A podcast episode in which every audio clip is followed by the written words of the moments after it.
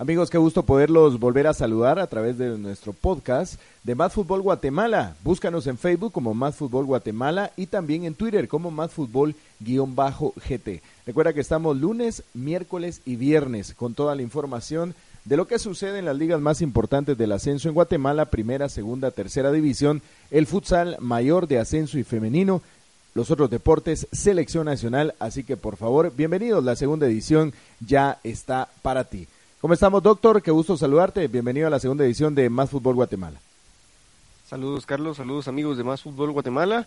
Pues aquí siempre con la información del futsal, la información eh, importante que tenemos para ustedes, tanto de la categoría juvenil como de algunas eh, cosas complicadas para el futsal que se han dado, pero eh, con todo gusto para servirle a la gente y que nos escucha por el podcast. Es así, hoy tendremos la posibilidad de presentarles a ustedes el resumen más completo. Estuvimos en la cobertura del partido entre Guatemala y la selección de Belice, un 0 por 0 de selección mayor. Estaremos analizando un poquito eso y también eh, nos dará chance de poder platicar pues un poquito el enfoque de lo que será el partido contra la selección de Argentina, que ya está en Guatemala. Y también estaremos platicando acerca de eh, el rendimiento que tuvieron algunos eh, jugadores y las voces de los protagonistas, como siempre. También estaremos platicando acerca del futsal, ¿De qué estaremos platicando, doctor, del futsal? Estaremos platicando de la categoría juvenil, ya están en fase semifinal y eh, de algún problema que se dio el sábado, eh, un equipo que no se presentó, ahora pues hay alguna sanción fuerte para ellos, lo platicaremos en un instante nada más. Perfecto, y ya estaremos platicando de la primera división que confirma salidas de técnicos, confirmación de técnicos. También en segunda división hay un proyecto muy bueno de un equipo que recién acaba de descender de, primera división a segunda. Así que el convenio más completo acá en, Más Fútbol Guatemala. Recuerda, búscanos en Facebook, búscanos en Twitter. Esperamos tus comentarios también. Recuerda que en el podcast puedes dejar tu comentario también acerca de qué te parece, qué crees que tenemos que incluir más de información. Así que el convenio más completo lo arrancamos. Doctor, un 0 a 0 entre Guatemala y la selección de Belice. Em, lo digo de entrada, no me gustó la actitud de la gente. Eh, abucheo, chiflido, el poco valor al partido en el 0 por 0.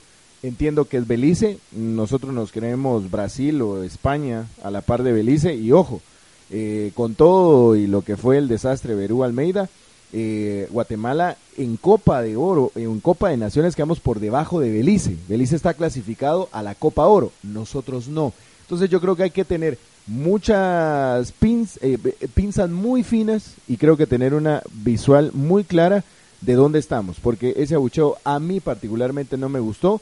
Un partido que en términos generales Guatemala dominó, tuvo el manejo de la pelota, pero poca profundidad en la ofensiva. Eh, de falta conjunto a Guatemala es evidente.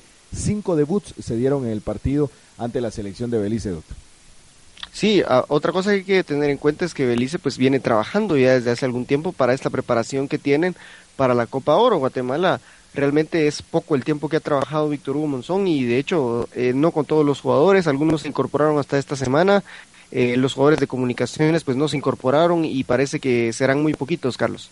Es así, Rodrigo. 11 jugadores no estuvieron de la nómina oficial convocados, más la lesión de Carlos Ruiz. Estamos hablando de 12 jugadores que no pudieron actuar.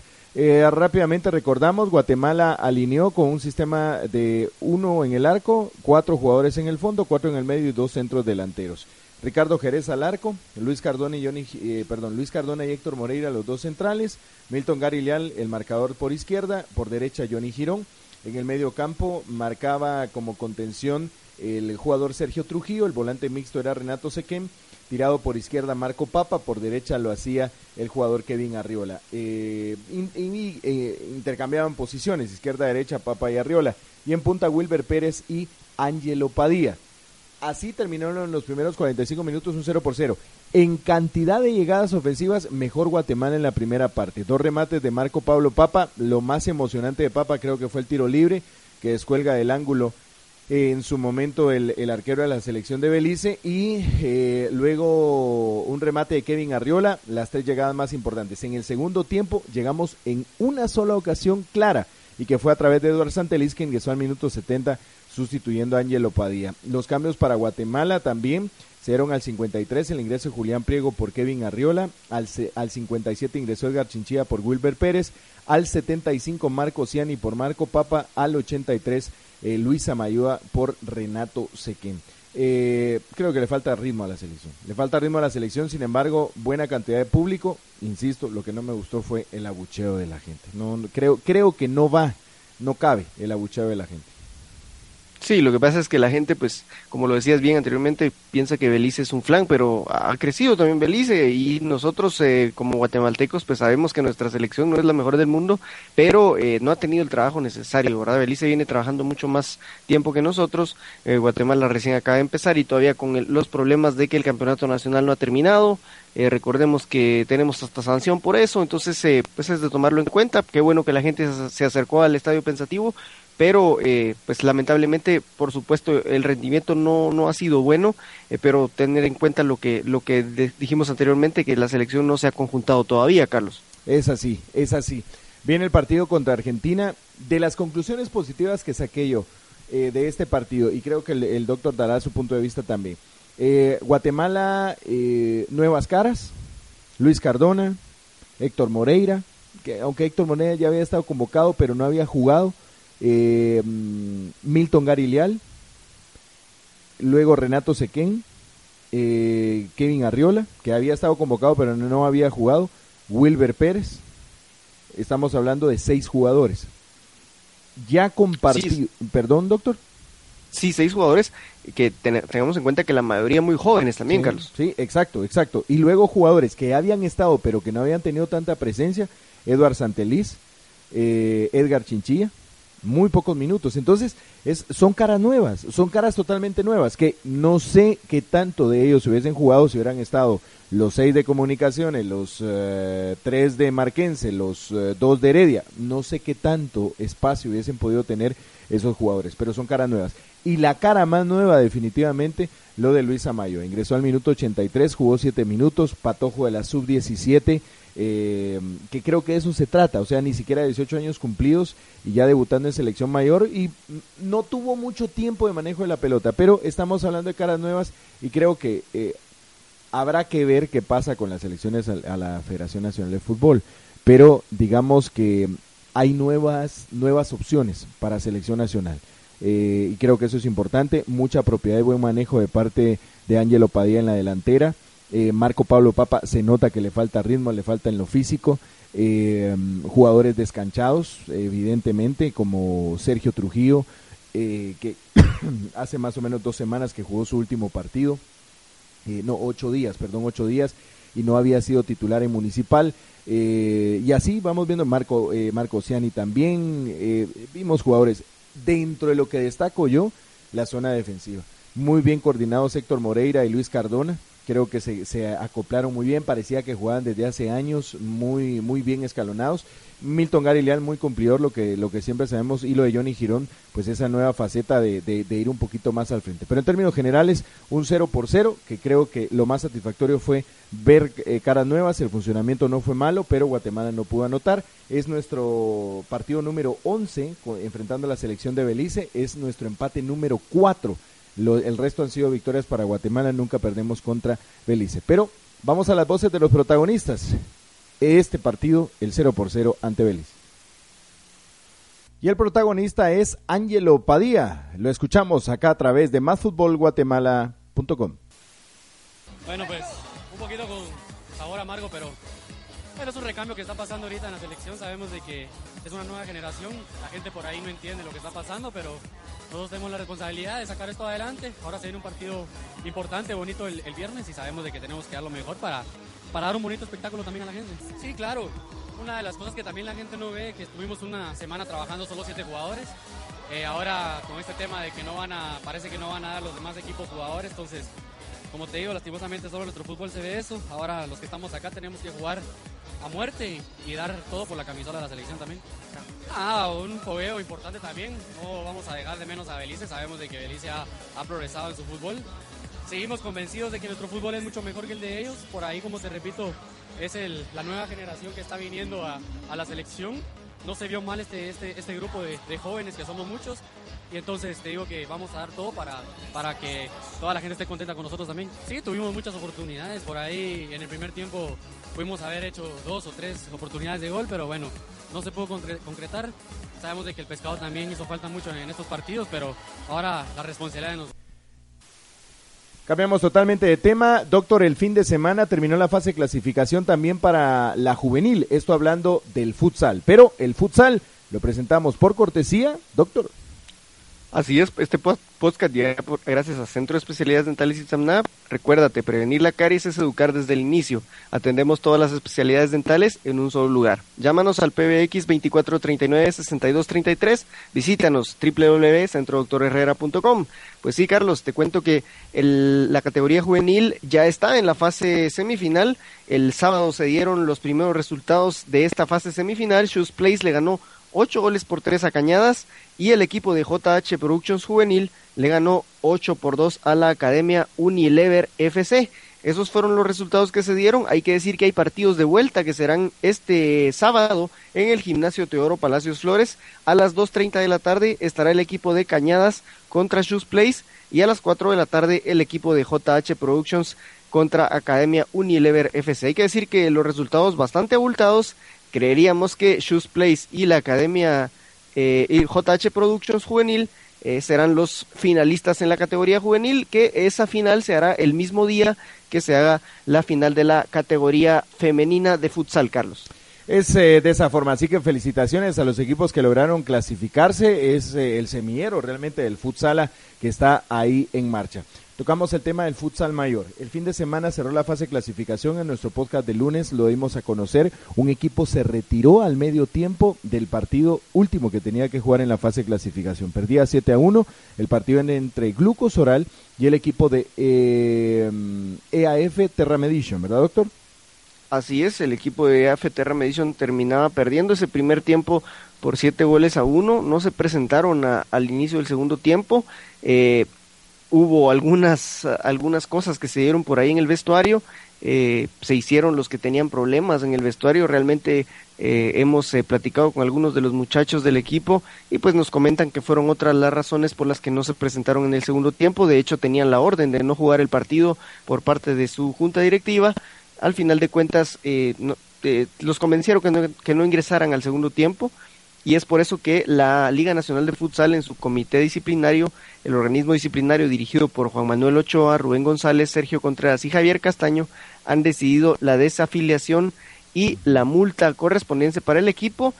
Y lo más preocupante, el, a los jugadores eh, del, del partido se les dan seis juegos de suspensión y 500 quetzales de cada multa de, multa perdón, para cada jugador y para el utilero, que en este caso es Juan Carlos Bocaletti Solares, que estuvo en ese partido dirigiendo al equipo, Carlos. Sí, que en teoría la sanción es para el, para el técnico, pero este equipo ya desde hace algún tiempo que no tiene técnico, ¿verdad, doctor?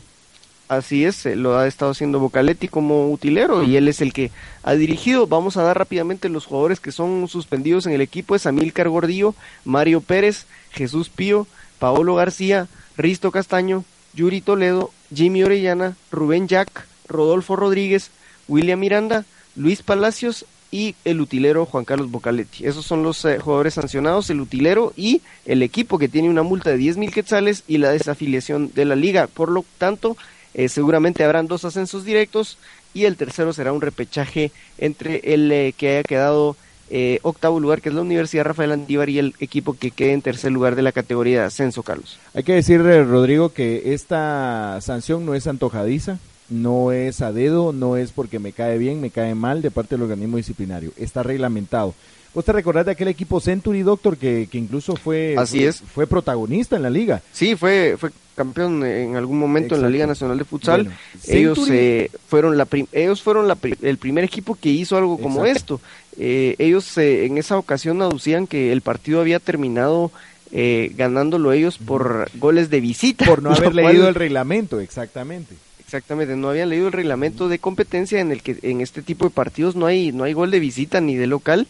Ellos decían que habían hecho más goles de visita y por eso ya no regresaron a los tiempos extras y eh, por eso fueron también desafiliados y, se dio se dio un gran problema en ese momento y por eso se ha tomado la decisión que según el artículo 93 del reglamento de competencia, lo que compete lo que compite en este caso es eh, la multa de los 10 mil quetzales para el equipo, la multa para todos los jugadores, los seis juegos de suspensión para los jugadores y la desafiliación definitiva del equipo, Carlos. Eh, a mí me parece realmente increíble que suceda esto. Hace mucho que no pasaba esto en la Liga de Futsala y, que venga a pasar ahora realmente me parece increíble cuando la liga está tratando de desarrollarse, tratando de, ser más sólida. Eh, yo creo que es darle comidía a, a, a los que no quieren el futsal o a los que no les gusta el futsal este tipo de actitudes. Pero bueno, la sanción está, esto es inapelable. Eh, no hay una justificación. Se habla de que amenazaron a los jugadores que no salieran, eh, que los jugadores no quieren hablar, que los jugadores dicen que, que, tienen problemas entre ellos y que por eso no querían jugar, que desde el, desde el inicio del partido no tenían que haber salido a jugar. Me parece realmente increíble, sobre todo en una liga profesional como lo eh, bueno, semiprofesional como es la de Futsala, pero que busca la profesionalización me parece realmente increíble, increíble que suceda esto. Bueno, eh, Rodrigo, antes de, de, estar en, en, la, en las breves informaciones de lo que es la primera división, le quiero comentar, volvemos a tocar el tema de selección mayor, próximo viernes 8 de la noche contra eh, Guatemala contra Argentina. Ya se ha confirmado, eh, bueno, acá en Guatemala, el arribo de la selección argentina y solo para recordarle los jugadores que arribaron noche madrugada eh, para, para nuestro país el arribo de los jugadores. La nómina la encabeza Leonel Messi, Javier Mascherano, pese a que fue expulsado en el partido con Ecuador por patear al camillero, Ever Banega, Federico Fernández, Augusto Fernández, Sergio Romero, Mariano Andújar, Hugo Campañaro, Rodrigo Palacio, Eric Lamela, Sergio El Cun Agüero, Fabricio Colochini, Marco Rojo, Ezequiel Avesi, Lucas eh, Biglia, Walter Montillo, Pablo eh, Guiñazú, José María Basanta, eh, Gino Peruzzi, Rodrigo Braña, Agustín Orión y Clemente Rodríguez. Como lo habíamos anticipado, no viene Higuaín, no viene Di María, no vino Pablo Zabaleta, de los jugadores que, que no vienen, pero creo que es una nómina bastante atractiva, Rodrigo, sobre todo pensando en lo de Lionel Messi. Así es, eh, recordemos que pues a quien quiere ver la gente es a Lionel Messi al final de cuentas, eh, vamos a ver, eh, tiene que hacerlo 45 minutos, vamos a ver cómo realmente está, porque en las eliminatorias no jugó más de 30 minutos si no estoy mal, entonces pues es el atractivo, esperamos que la gente sea presente, apoye a la selección de Guatemala, que al final de cuentas es un partido de fogueo también para la selección nacional, que pues es el equipo de todos, Carlos. Es así, el equipo de todos, aunque a veces pareciera que es el equipo de algunos. Para cerrar, sí, para cerrar eh, le cuento que en Deportivo Carchá, en segunda división que está descendido, han contratado al profesor Amarini Viatoro que ha trabajado en fuerzas básicas en Costa Rica, reconocidísimo en Costa Rica, nacional, tiene 27 años apenas, eh, llevó hasta semifinales a Sayaché, va a agarrar un equipo en segunda, porque el tema es que Carchá quiere regresar inmediatamente a primera división y también pensar en el ascenso a la Liga Mayor. Hay un proyecto interesantísimo. En la nueva concepción se fue el profesor Adán Olelio Paniagua, quien llega es Mauricio Tapia. Es el nuevo director técnico para el equipo la Nueva Concepción. Y también le cuento que en el equipo de Cobán Imperial, Juan Alberto Salguero es el nuevo técnico para la próxima temporada. En Misco continúa el profe Julio Gómez, pero ojo porque han contratado al profesor Gonzalo Deras como preparador físico para la próxima temporada. Nuestro segundo podcast ha llegado a ustedes por cortesía por cortesía de Centro de Especialidades Dentales Sana, prevenir la caries es educar desde el inicio. Atendemos todas las especialidades dentales en un solo lugar. Llámenos al PBX 24 39 62 33. Visítenos www.centrodoctorherrera.com. Perfecto, doctor, muchas gracias por eh, esta segunda participación en nuestro podcast. Gracias, Carlos. Un saludo para todas las personas que nos siguen siempre en eh, Más Fútbol Guatemala. Recuérdenos en Twitter, estamos en Más Fútbol-GT y en Facebook, por supuesto, Más Fútbol Guatemala. Hasta la próxima. Pásela bien. Gracias por habernos escuchado.